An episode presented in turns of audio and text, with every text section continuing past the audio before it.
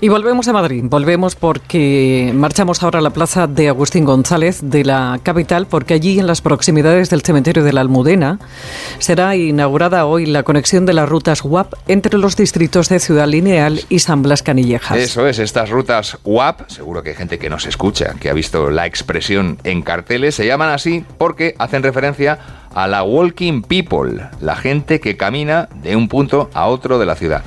Son rutas diseñadas por el ayuntamiento para promover la actividad física y la movilidad sostenible y algunos de los que las usan con frecuencia nos han dicho hoy que se encuentran bastante mejor de salud desde que han adquirido esa costumbre.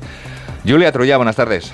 Buenas tardes, sí, es el caso de Almudena y Dori. Ellas llevan muchos años participando en estos itinerarios. Su vida ha mejorado desde entonces, se encuentran bien, en forma y lo más importante, ya no caminan solas. Llevamos muchos años desde que empezó y fenomenal el andar para el colesterol. Y luego hemos sido un grupo, nos hemos hecho un grupo que, que, que nos animamos, lo pasamos fenomenal. Yo concretamente que tengo algún problemilla de espalda, como aquí, como vamos caminando en un grado no elevado, sino hay estar, pues nos lo pasamos muy bien.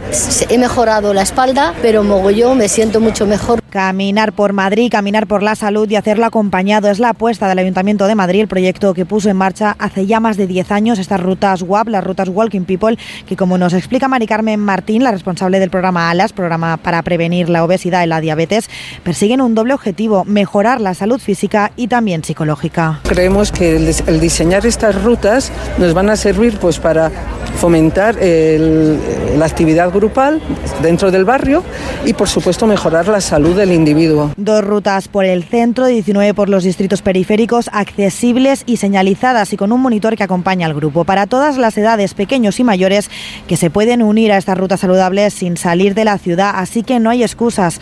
No dejen para mañana lo que puedan caminar hoy. Gracias, Julia.